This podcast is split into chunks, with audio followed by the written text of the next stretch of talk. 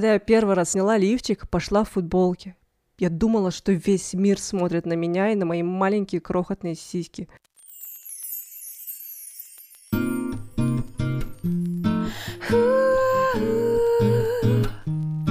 Tears talking,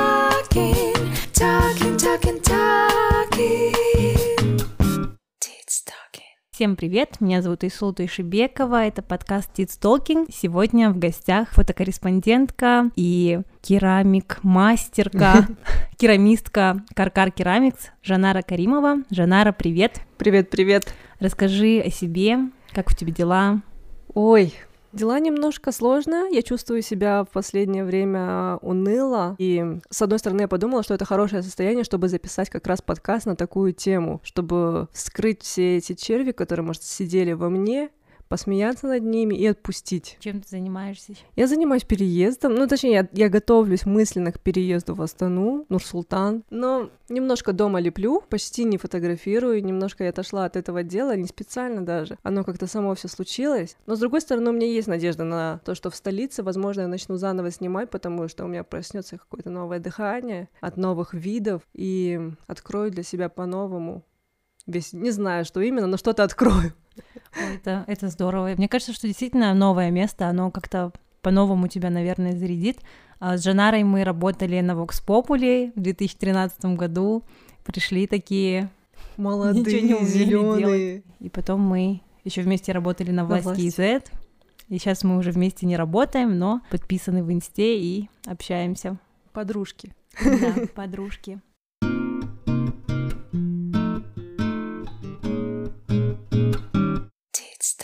Сегодня у нас не очень такой, наверное, традиционный разговорный подкаст будет. а, Скорее всего, мы будем говорить вдвоем в равной степени, потому что у нас сегодня больная наша тема — это восприятие своего тела и то, что о нашем теле мы слышали от других, потому что мы как-то обсудили это с Жанара и поняли, что у нас немножко разный опыт именно телесности, Но общая проблема. но вообще проблема. Так, в общем, тема у нас такая, и мы попытаемся, наверное, сформулировать какие-то такие вещи, через которые мы проходили, и которые, по нашему мнению, вообще должны остаться в прошлом, и что мы хотели бы, чтобы больше никто через них не проходил. Жанара, сначала начни ты. Вообще, какие у тебя отношения с телом, как они менялись, ну, по мере того, как ты росла, взрослела, как оно менялось вместе с тобой.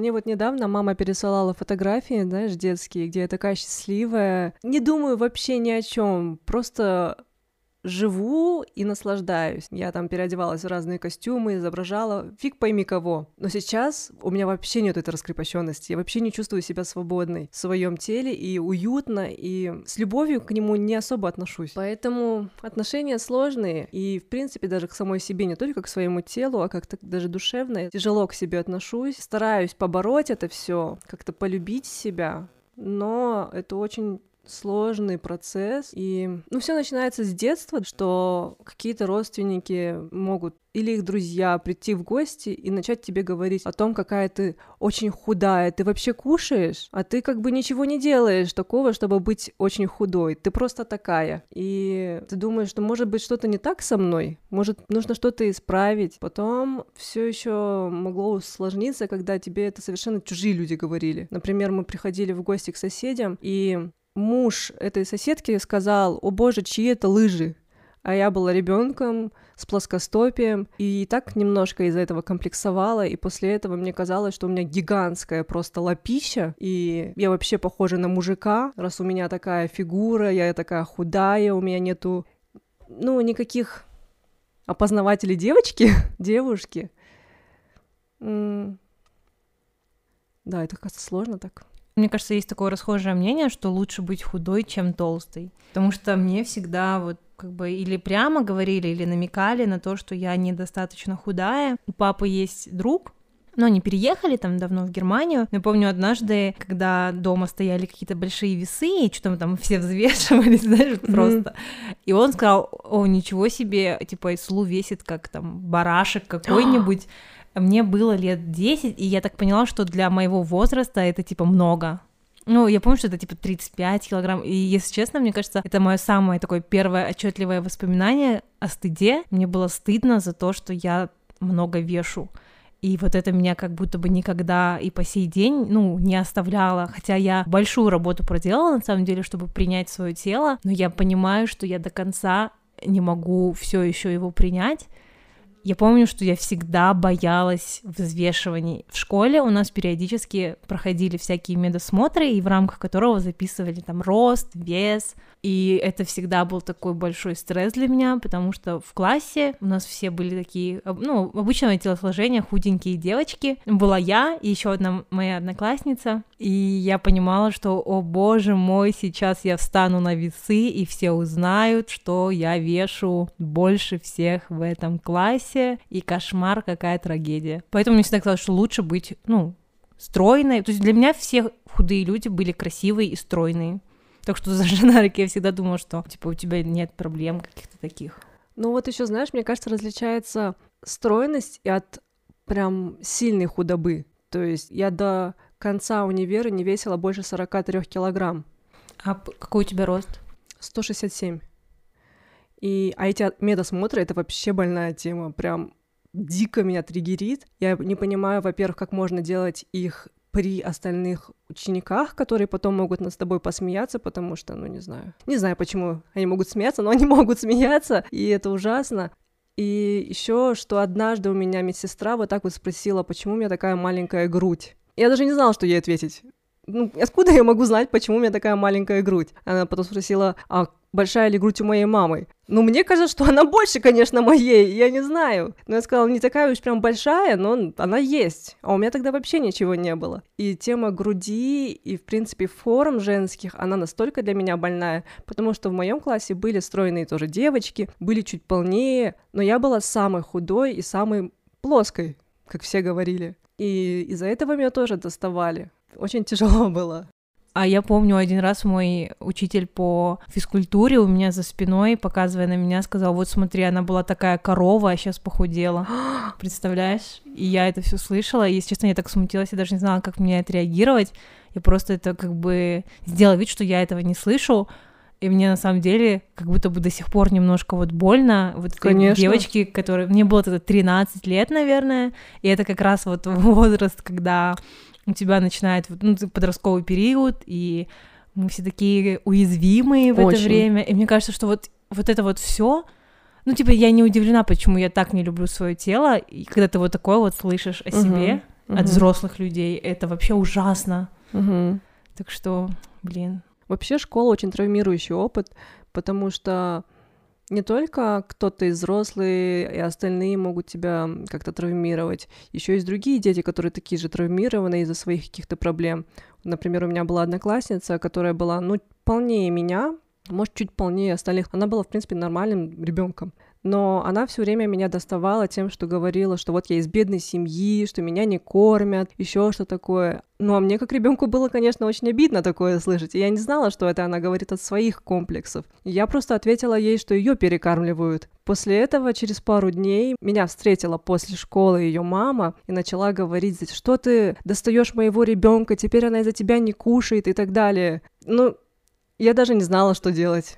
Я То не есть ты знала. стала предейтором, да, таким. Да, хотя как бы я просто ответила на буллинг. Ну, это классно, что ты ну, нашла в себе силы и ответила, потому что мне кажется, что я всегда трусила, мне всегда было страшно, потому что на протяжении почти 11 лет я так или иначе часто слышала какие-то комментарии в свой адрес, Мгм. И мне это говорили, типа, мальчики, то есть от девочки никогда такого не слышала. Это были, знаешь, какие-то очень далекие от атлетических стандартов мальчики. Один мне мог сказать, Айсу, ты знаешь, тебе нужно поприседать со штангой, а то ты такая высокая. Или там, типа, ой, ну ты такая э, толстая, что если ты будешь таскать телефон в кармане, у тебя треснет экран. И мне это говорил мальчик, который весил, наверное, 80 килограмм, был больше, чем я, и он состоял не из мышц. И Я такая думала, я про себя думала, типа, блин, ты себя в зеркале вообще видел? Но я, ну, отмалчивалась или как-то, знаешь, ну, не особо не отвечала, мне кажется, ну, как-то резко, хотя мне всегда хотелось вернуться назад и дать им всем перца. Да, ты всегда после уже продумываешь супер ак- актуальные, остроумные ответы и думаешь, ох, если бы я могла вернуться и все это рассказать. Но нет. Да, ну, я сейчас так думаю, ладно, пусть они останутся в прошлом. Tears talking, talking, talking, talking. Tears talking. Кажется, что вот как раз-таки людей травмирует вот то, что кто-то их оценивает. Вот я хочу, чтобы меня перестали оценивать, потому что, ну, мне часто говорят, допустим, ой, ты похудела. И я понимаю, что у людей, вот Джанара пришла Я и сегодня сказала, говорила. что я похудела. Я понимаю, как бы, добрые мотивы, потому что в нашем мире, если ты похудела, то это, это success, это успех, это классно, это комплимент. Я понимаю, что у людей самые искренние и чистые намерения, учитывая, что я очень всегда страдала от своего, типа, фатшейминга, но, с другой стороны, я понимаю, что я хочу от этого вообще избавиться. Я не хочу, чтобы кто-то говорил мне, ой, ты так похудела, ты так похорошела, или И тем более не хочу слышать, как кто-то будет говорить мне, что я поправилась или Мгм. плохо стала выглядеть. Но мне кажется, что вот эти вот оценки, они очень вредят, наверное, моей психике, если можно так сказать. Ну да. Потому что, ну, значит, что я что-то делала хорошо. и А до этого я- плохо. Да, я заслужила вот эту похвалу, но я хочу, чтобы я не нуждалась во, во внешней оценке. Ну, только пусть, может быть, мой партнер может говорить мне, что я сексуально выгляжу, и окей. А вот это очень тяжело мне дается, и я всегда как-то я не могу принять вот это как комплимент. Мгм. То, что я похудела. Это значит, что раньше я была толстой и, может быть, недостаточно хорошей, значит. Блин, Это прости. вообще- Да, нет, это нормально. Люди не... Ну, большинство людей как бы действительно из хороших побуждений как бы говорят это, чтобы повысить самооценку. Но я поняла, что сейчас, ну, типа, я не хочу вот стремиться к тому, чтобы кто-то мне сказал, что вау, ты похудела. Тем более я знаю, что у меня стало больше жира в теле. ну, мне так кажется. Я сейчас, например, опять катилась вот в не очень здоровые отношения со своим телом. Я немножко его отрицаю сейчас, потому что я меньше спортом стала заниматься, мне стало больше стресса в жизни, и я его, конечно же, заедаю. Ну, расскажи вот еще, наверное, да, вот про... Прошлое. Не, наверное, может, как это со временем менялось? М. У меня отношения по большей части поменялись с моей грудью. В школе я очень комплексовала, что у меня ее не было. Носила там лифчики с пушапом.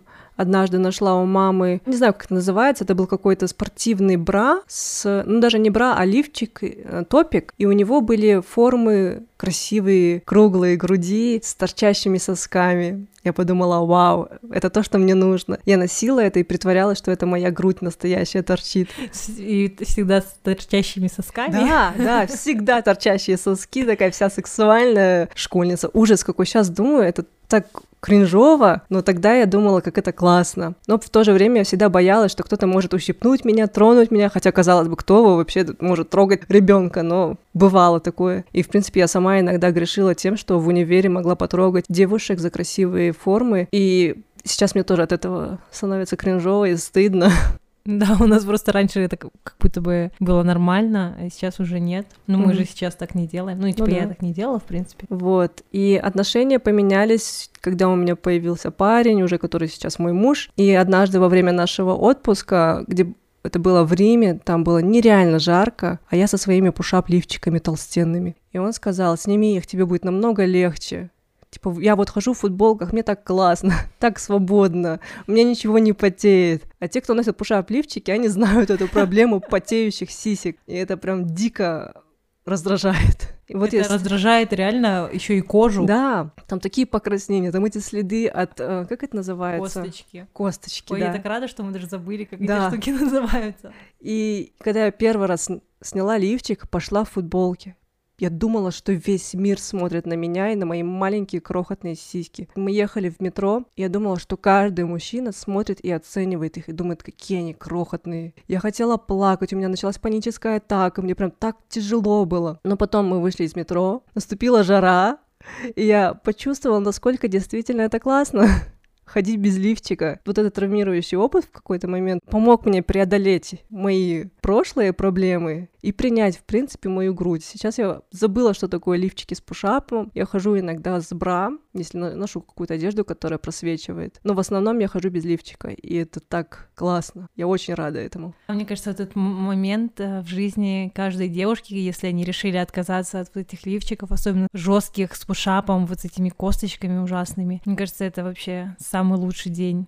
Потому что я не помню, когда я отказалась от лифчиков. Я постоянно боролась с тем, что они всегда плохо на мне сидели. У меня маленькая грудь и широкая грудная клетка. То есть, допустим, лифчики, которые были достаточно большие, ну, то есть был длинный обхват, достаточно для моей грудной клетки, они, как правило, имели большую чашечку. Я, конечно же, носила те, которые мне по размеру подходили мои чашечки, и, конечно, потом я просто задыхалась, и это было ужасно, все впивалось, чесалось. Не помню, когда я перестала носить, но, наверное, как раз тогда, когда начала вести свой блог Титстолкинг, и с тех пор, наверное, по пальцам одной руки можно пересчитать моменты, когда я была в лифчике.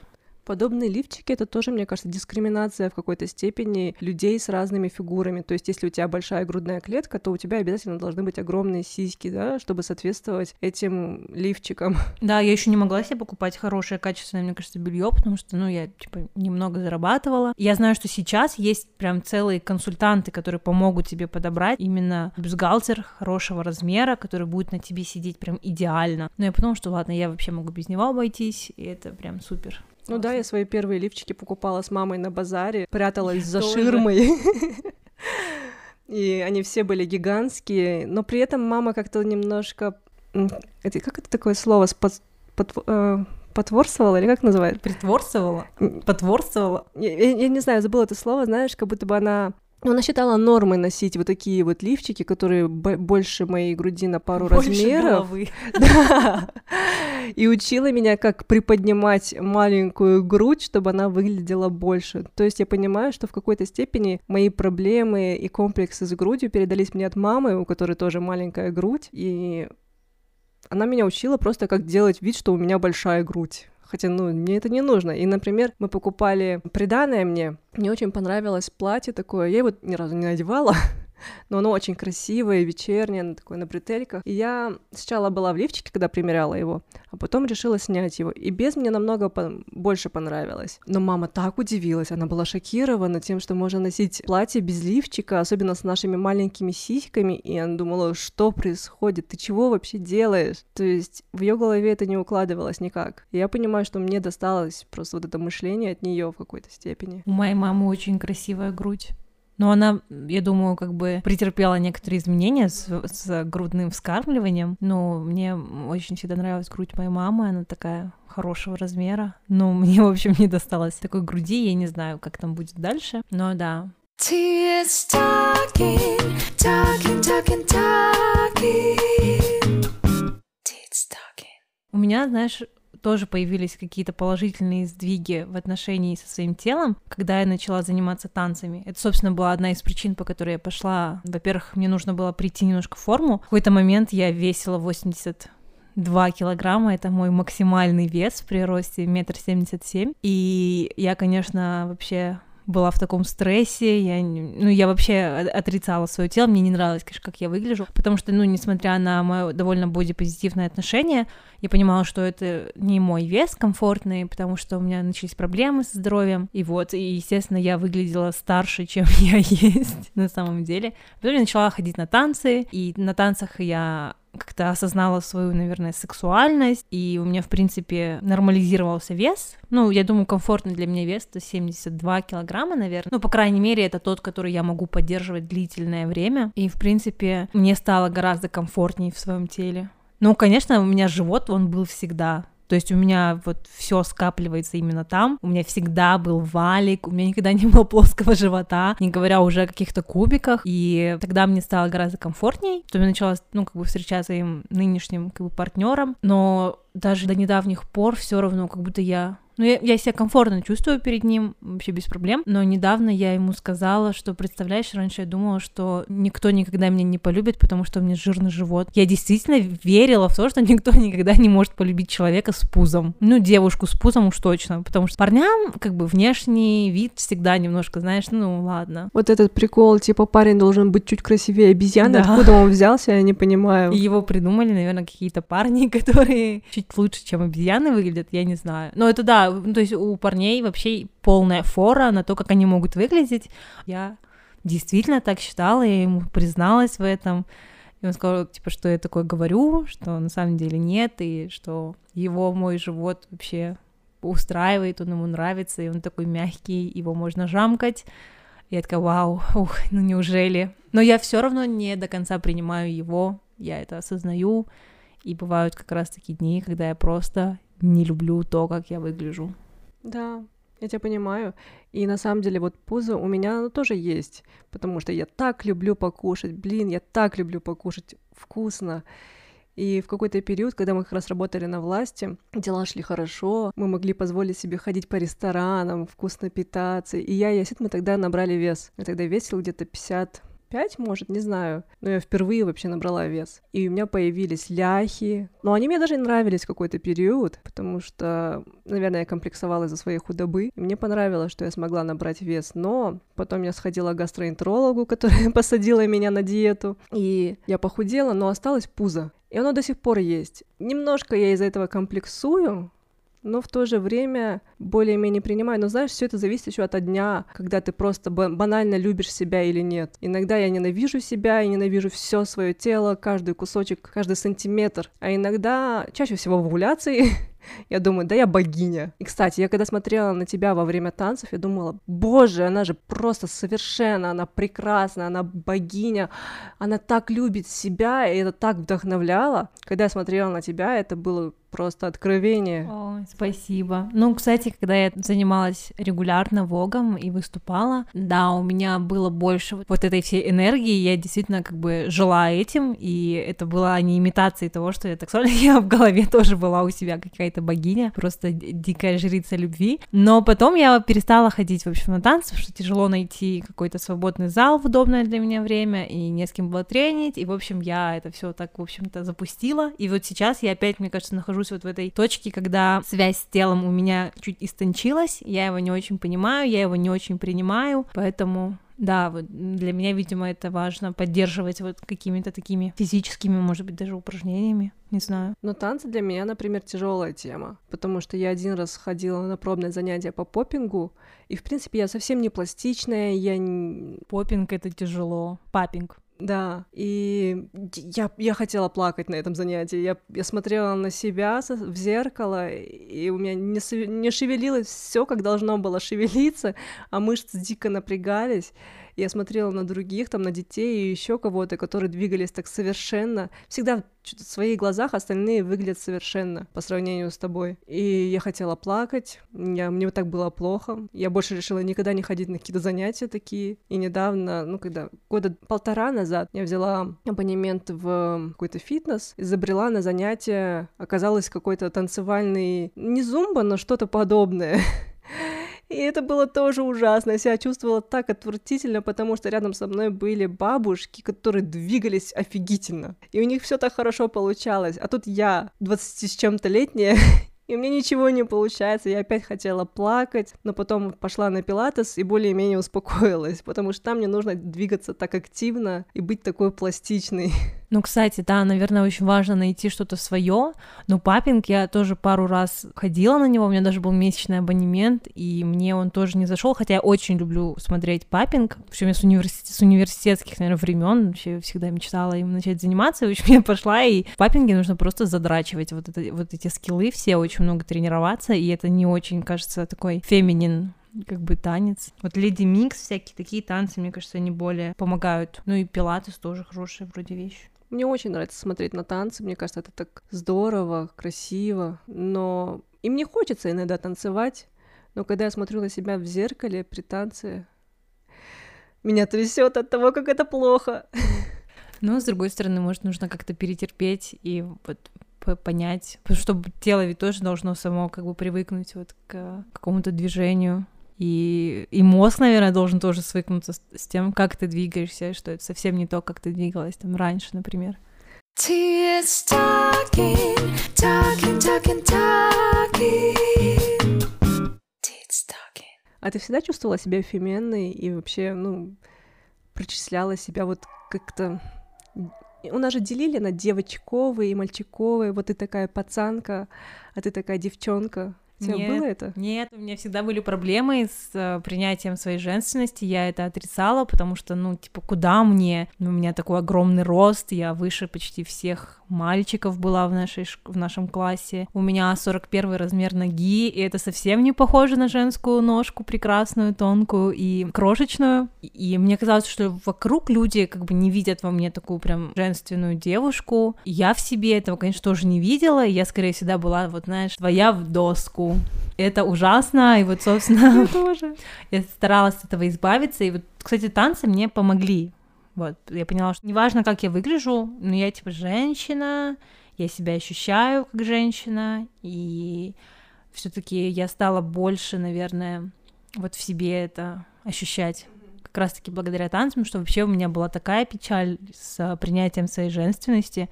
Собственно, кстати, вот блог Титстолкинг тоже из этого вырос, потому что я поняла, что, блин, ну как бы я ни выглядела, как много бы волос не было на моем теле, и каким бы, там, я не знаю, какого бы размера ни была моя нога, я все таки женщина.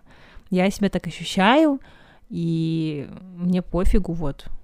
Что хотите, то и делайте, а вот я женщина, и я себе в этом не отказываю, в этой женственности. У меня тоже были проблемы с принятием своей женской стороны, потому что я всегда была плоской, меня иногда могли воспринимать как мальчика, там говорить мальчик то, мальчик это, и особенно когда мне нравилось аниме, я подстриглась, я принесла в такое, знаешь, советского типа парикмахерская фотографию какого-то Джей Рокера, говорю, вот так вот меня постригите, и, ну, взяли и подстригли, это было ужасно.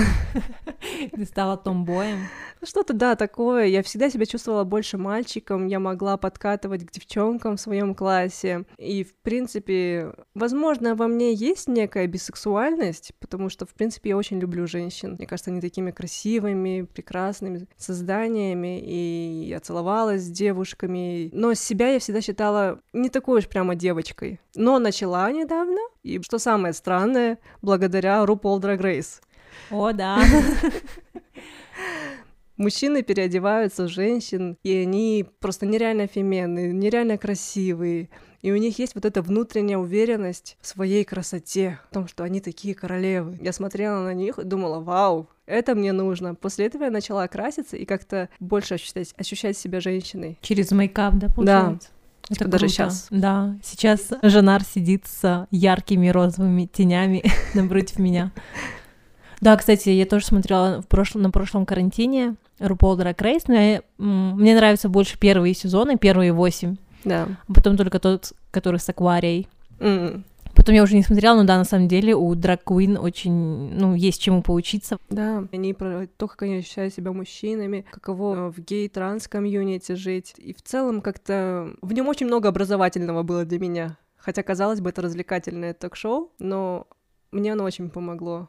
Ну вот а, сейчас вот какое место мейкап ну, занимает в твоей жизни, потому что когда я вогом занималась более активнее, я тоже много, короче, красилась, а сейчас уже нет. Ну, типа, мне что-то так лень как будто бы стало. Да, как часто ты носишь мейкап, и он всегда такой яркий? Я люблю делать яркие макияжи, люблю стразы, но стразы это по настроению. Вот тогда мне, у меня было какое-то настроение, когда я смотрела как раз RuPaul Drag Race и эйфорию, и там везде были глиттеры, стразы и так далее.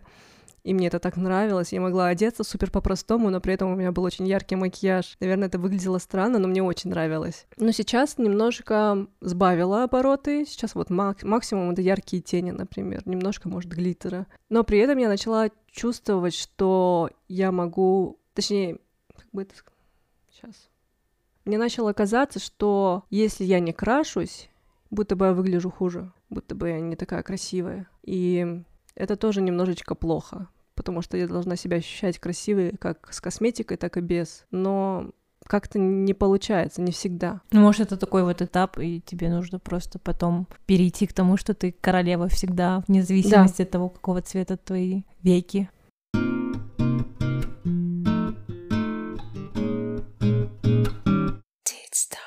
Ну, Кстати, веки и принятие себя, я сделала себе блефаропластику, М. и ну, я рада этому, но с одной стороны я понимаю, что отчасти я сделала это из-за того, что говорили о моих глазах, потому что в школе, да везде, в принципе, все говорили о том, что у меня очень злой и тяжелый взгляд. Хотя Она похожа на злую азиатку. Типа такого. Ну, что-то такое. Типа, зачем ты на меня так смотришь? Что за бич-фейс у тебя? Какая ты стерва? Я всегда думаю... Хотя, когда со мной знакомятся, они сразу видят, что я такая вообще малышка. По большей части совсем я добрая, пока меня не разозлить. И меня это очень злило, что только потому, как выглядят мои глаза с моим нависшим азиатским веком, все думают, что я очень злая. Этого я, конечно, становилась еще злее, потому что я на них смотрела еще убийственнее, вот так вот из-под лоби, со своими нависшими веками. Но я могла очень плакать из-за этого, у меня опухали, например, веки, и на следующий день после того, как я всю ночь плакала, у меня появлялись веки. Вот И- эта складочка, да? Да, складочка. И я радовалась этому.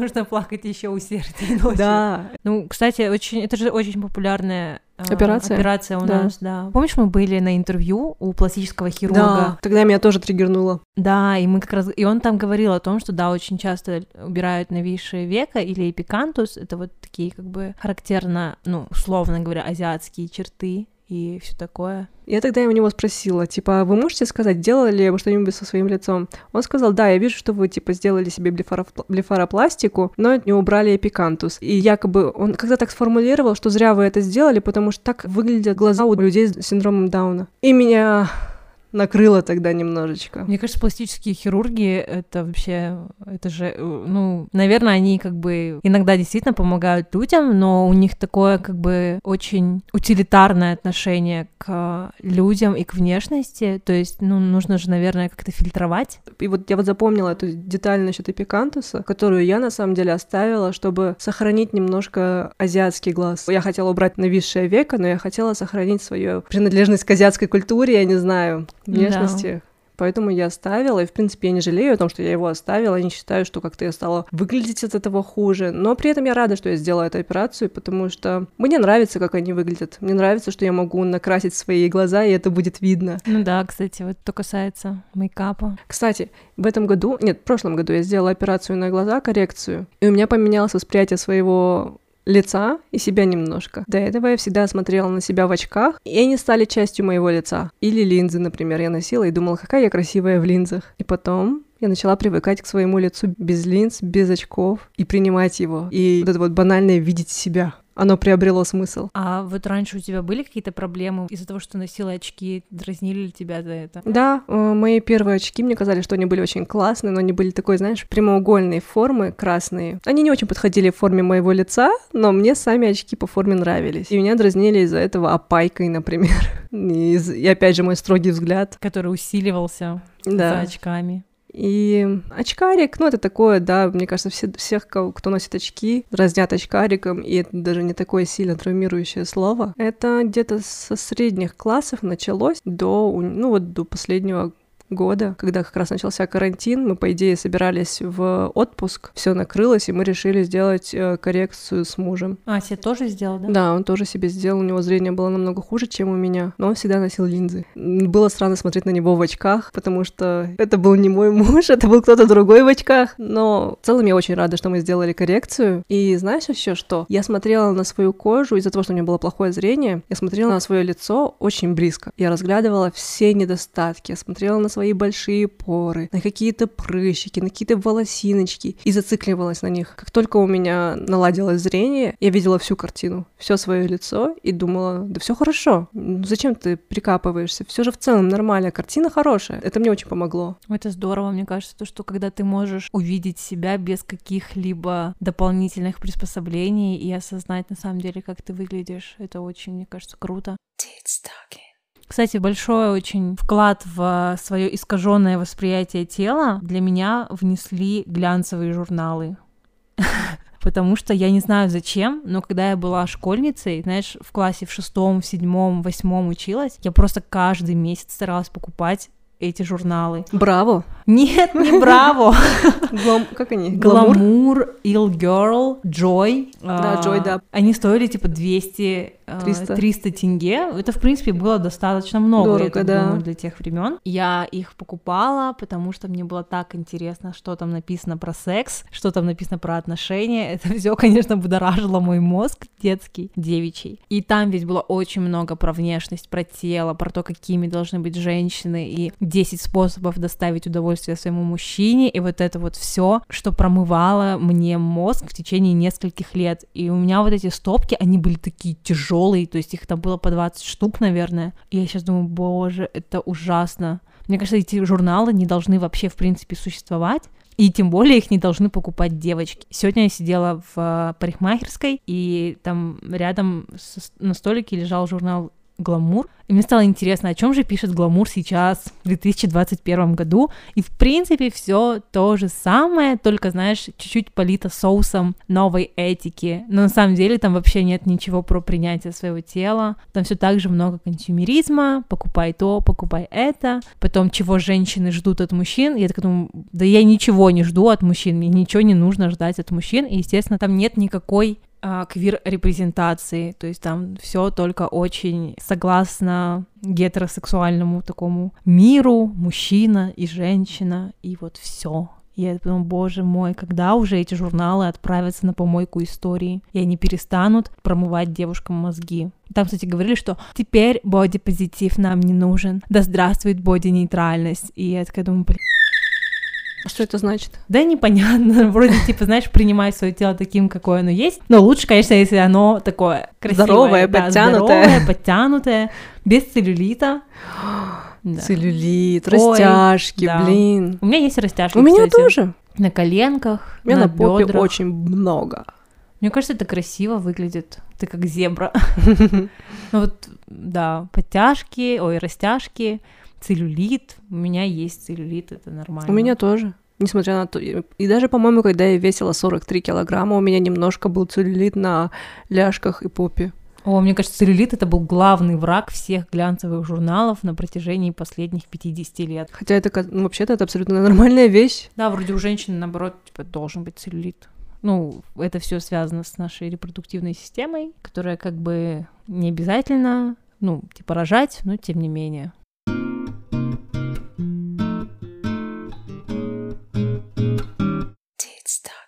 С рождением, кстати, тоже такая штука, что мне мама постоянно всегда говорила, да забей ты на свою фигуру, вот ты родишь, она у тебя станет такая женственная, у тебя сразу и пупа, и сиськи появятся, и все будет прекрасно. Да, еще разрывы. Ага.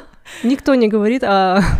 обо всем остальном. Да, мне, кстати, пугает немного вот э, те изменения, которым может подвергнуться мое тело после родов, например. Ну, роды, да. Меня даже пугают. Вообще, это очень тяжелая для меня тема, потому что, ну, мы уже не прям чтобы активно стараемся завести ребенка, но у нас есть эти мысли, и мы движемся в этом направлении, и пока у нас не особо получается. Возможно, дело в психологии. Я даже думаю, что, скорее всего, дело в психологии. Поэтому вот эти все вопросы и темы о родах, об изменении фигуры, и в целом эта тема довольно больная. Хотя ее так любят врачи упоминать, что вот ты родишь, и все пройдет. А может стать намного хуже, когда Да. ты родишь. Ой, да, про вопрос еще ментального твоего здоровья вообще никто не говорит, а это, по идее, очень важно. Я рада, что сейчас в школах есть, ну, не, конечно, не во всех, но вот у меня есть знакомый, который работает психологом в школе, и к нему обращаются дети со своими проблемами. Я думаю, это так круто. Я думаю, возможно, психолог в свое время мне бы помог избавиться от многих проблем, и я бы сейчас не так не парилась насчет этого всего. У нас была в школе психологиня, но она так активно участвовала в жизни школы, что я ей не, не могла довериться, если честно. У нас в университете был психолог, он был неплохой. Берег Агай, я к нему ходила пару раз. У нас была неадекватная психолог в универе. Я даже не понимаю, точно ли она была психолог или кем она была. Но это были общие какие-то... Типа она могла прийти к нам в группу и сказать, девочки, берегите вагину с молоду. Или что-то какие-то такие еще вещи. Мы просто сидели все и охреневали. Ой, это жесть. На самом деле, да, девушки, женщины как бы через такое дерьмо проходят. Вот, ну, вообще отношения с телом, мне кажется, очень больная тема для многих девушек. Это вот как раз-таки то, что складывается, да, наверное, вот этот универсальный женский опыт. Да, мы все его разделяем на, на самом деле в какой-то степени, несмотря на то, как мы выглядим и какими нас воспринимают в обществе, наверняка даже у девушки, который, у которой будет фигура, как, как диктуют журналы, наверняка даже у нее есть какие-то такие истории, которые она сможет рассказать. Да, я тоже так думаю, потому что на самом деле, какой бы ты ни была, скорее всего, ты недостаточно хороша. И вот это то, в том числе, на чем строятся очень многие индустрии в наше время. Потому что никому, мне кажется, не нужны уверенные в себе женщины, которые осознают свою силу, которые могут постоять за себя. И, ну, как бы капитализму гораздо гораздо удобнее вот закомплексованная, неуверенная в себе женщина, которой можно что-нибудь продать, впихнуть. Мне вот очень понравилось интервью Лизо, где она говорила, что я когда смотрела телевизор, я не видела таких, как я, что я не видела таких же уверенных, красивых и пускай полных женщин. И я решила, что я буду такой. Ой, я обожаю вообще Лизу. Я как раз ехала обратно, слушала песню Good as Hell. Я обожаю ее, обожаю Мелису Маккартни, я обожаю Билли Айлиш. Я очень благодарна ей за то, что она показала себя в недавней фотосессии для Vogue Magazine. Как они выглядят и те месседжи, которые они транслируют своей аудитории, это супер классно. Я наконец-то рада видеть в медиа очень популярных, очень могущественных женщин, которые выглядят скорее как я, чем как, не знаю, Николь Шейзингер из Pussycat Dolls. Хотя она очень классно выглядит, конечно, у нее такое мускулистое тело, но тем не менее. Да. Еще мне нравится, что появилась наконец, наконец репрезентация азиатских женщин. Blackpink. Да. Потому что до этого я как будто бы росла на белой культуре ситкомов. А, как там было? Ханна Монтана, вообще весь Никелодиан. Айкарли, все, да. Ты абсолютно не видишь себя в этом Да, всём. если ты видишь каких-то азиатов, то они, наверное, ботаны. Да, обязательно, боже. Почему? В любом сериале будет азиат, который будет ботан, или которого будут ругать родители за то, что он получил плохую оценку. А я уже не говорю про репрезентацию центральноазиатских, мне кажется, людей, потому что я все-таки не могу себя в полной мере соотнести с а, азиатами, например, корейцами, Да. японцами, китайцами, тайваньцами. Все-таки они немножко другие, а мы все-таки немножко другие. Да. И по культурному бэкграунду, ну и внешне, возможно, в каких-то вещах. Кстати, когда появились... Это была, кажется, реклама Эйр Астаны с широкой улыбкой. Там была женщина, казашка, у нее во время улыбки торчали десна над верхними губами, ой, верхними зубами. Я очень всегда стеснялась своей улыбки, потому что у меня точно так же, когда я от души смеюсь, торчат мои десна. Я думала, боже, это так уродливо. И когда я увидела ее на билборде, мне стало так легче. Подумала, ну, значит, все нормально. Репрезентация работает, Да. это очень важно. Ну что, будем прощаться на такой хорошей Наверное. Да. ноте. Я, я очень счастлива сейчас. Я тоже. Спасибо большое. Давай скажем пока нашим. Пока-пока. Спасибо. Спасибо большое. Всем пока.